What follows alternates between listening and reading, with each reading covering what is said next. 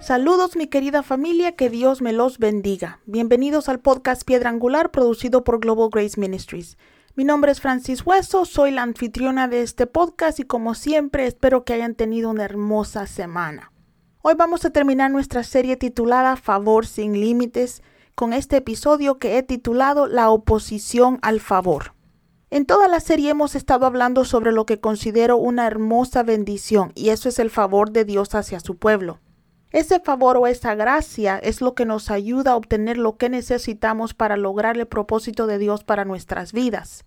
Ese favor nos puede abrir puertas, poner frente a personas que nos pueden dar recursos o que tienen la autoridad para hacer nuestros planes una realidad.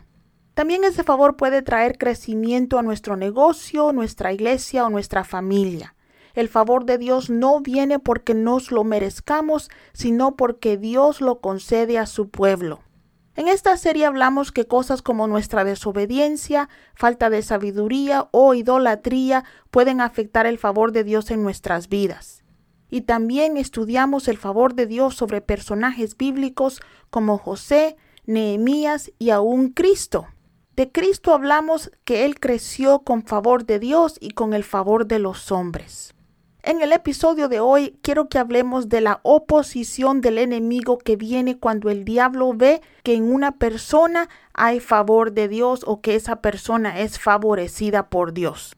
Muchas veces pensamos que porque tenemos el favor de Dios en nuestras vidas, las cosas nos van a salir fácil. Pero no, mi querido amigo, a veces el favor de Dios causa que Satanás aumente sus ataques en contra de nosotros para desanimarnos para que dejemos de clamar o de recibir el favor de Dios en nuestras vidas y últimamente busca que dejemos a medias nuestra lucha por alcanzar el plan de Dios para nuestras vidas.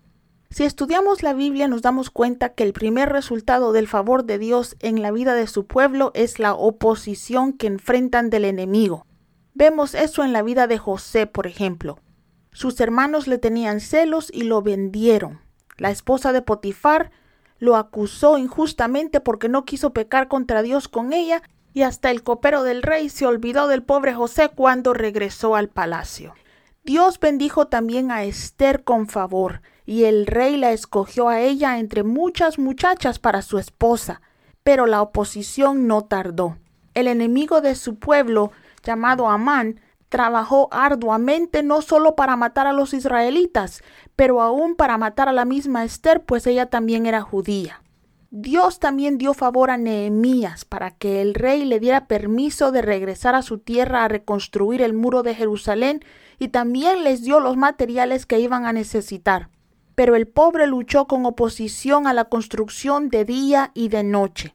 Así que, Hijo de Dios, con el favor de nuestro Padre Celestial, también viene oposición. De hecho, desde que empecé a predicar esta serie me han pasado un sinnúmero de cosas desagradables, todas en contra del favor de Dios que estoy reclamando para mi vida y ministerio. A lo mejor, mi querido amigo, tú también estés en la misma situación, pero sabemos que si el enemigo se nos opone es porque sabe que Dios está a punto de bendecirnos como nunca antes. Por lo tanto, sentí de Dios terminar esta serie hablando un poco sobre la oposición del diablo al favor de Dios. Y vino a mi corazón hablar sobre la oposición a la revelación de Dios para Daniel.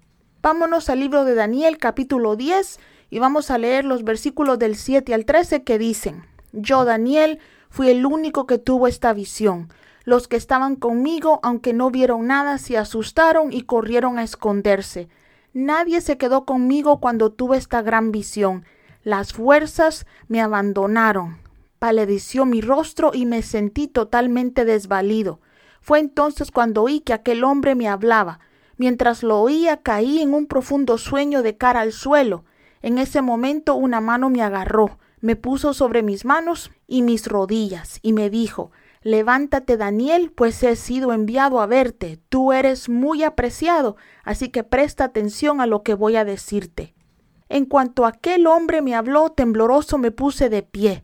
Entonces me dijo, no tengas miedo, Daniel, tu petición fue escuchada desde el primer día en que te propusiste ganar entendimiento y humillarte ante tu Dios.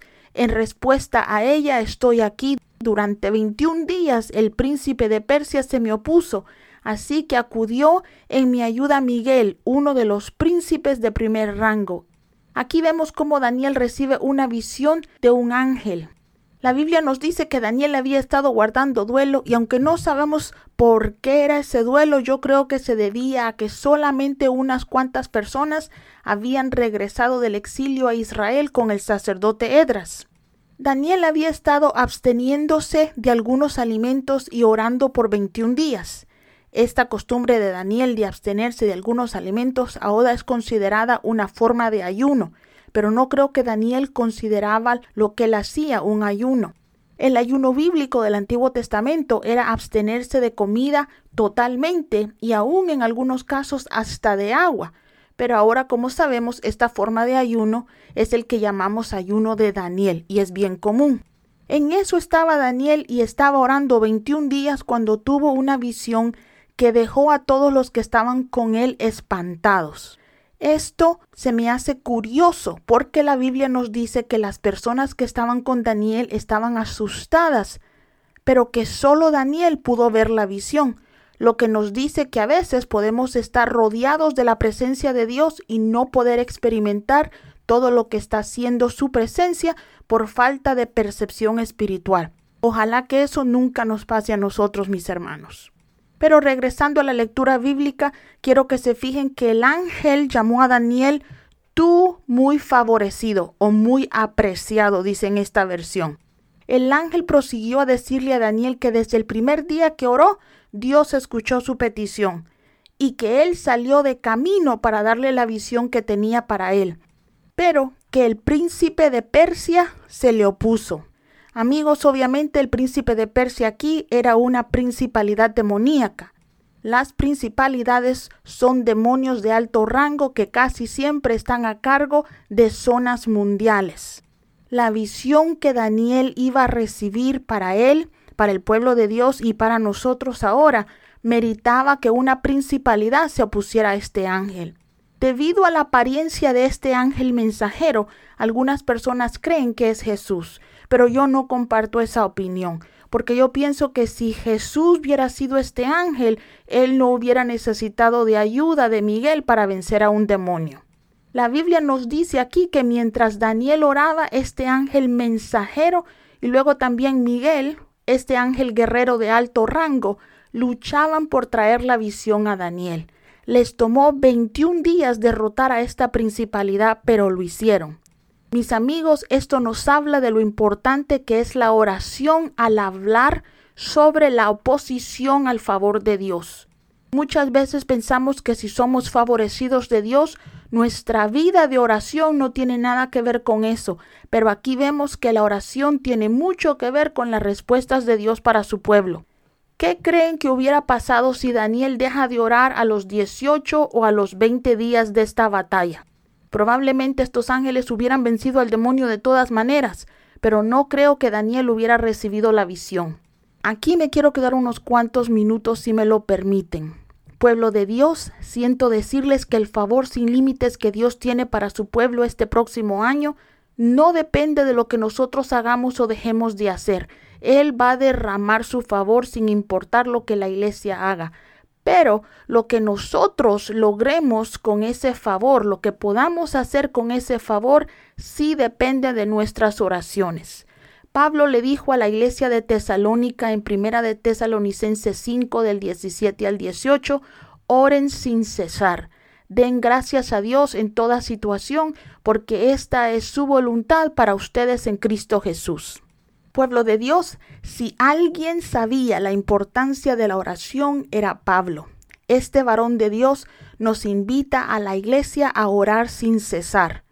Esto, mis amigos, no quiere decir que pasemos de rodillas las 24 horas del día, 7 días a la semana, pero sí significa que no debemos dejar de orar ni siquiera un día. El caminar del creyente depende de nuestra comunicación con el Señor. Siervos de Dios, creo de todo corazón que Dios está a punto de hacer grandes cosas con su pueblo. Él está a punto de abrir las ventanas de los cielos para derramar una unción poderosa en la iglesia. Su favor sin límites va a ser derramado en la vida de las personas que están dispuestos a hacer la voluntad de Dios en sus vidas. Pero mis amados amigos, ese favor no va a venir sin oposición. Tenemos que darnos cuenta que ahora más que nunca debemos orar. Ahora más que nunca debemos interceder los unos por los otros y ahora más que nunca debemos pasar tiempo buscando el rostro y los planes de Dios para nosotros. Debemos usar nuestra autoridad en Cristo para hacer guerra espiritual y no dar lugar al diablo. Mi amigo, tú eres favorecido por Dios porque eres su hijo, y porque eres su hijo, también eres odiado por nuestro enemigo el diablo. Si nunca has desarrollado una vida de oración fuerte, que esa sea una de tus metas para este próximo año. Déjame decirte que no creo que los creyentes que no oran vayan a tener un tiempo fácil en el 2023. Dios está a punto de revelar cosas grandes a su iglesia, pero únicamente lo va a revelar a la parte de la iglesia que busca su rostro de verdad. Siento que algunos de ustedes han estado esperando que Dios abra puertas para ustedes. Sé que a veces parece que Dios está bendiciendo a todos menos a nosotros, pero mi familia eso no es así. Levanten esas manos cansadas y empiecen a hacer guerra espiritual. Puede ser que su respuesta esté de camino y que el diablo esté haciendo lo que pueda para detenerla. Clamen a Dios y como la palabra de Dios dice, Dios escucha el clamor de su pueblo. Quiero animarlos en este día a buscar de Dios. Quiero que sigan esperando y creyendo el favor de Dios y aunque la oposición venga, nosotros sabemos que mayor es el que está de nuestro lado que el que está del lado del otro. Dios me los va a usar, Dios me los va a bendecir y Él los va a colmar de favor en el 2023.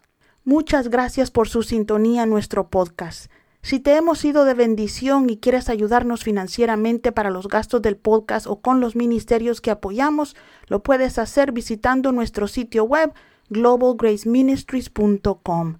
También algunos de ustedes nos han pedido nuestra dirección de correo. Déjenme dársela. Estamos localizados en el 8850 Williamson Drive, número 603.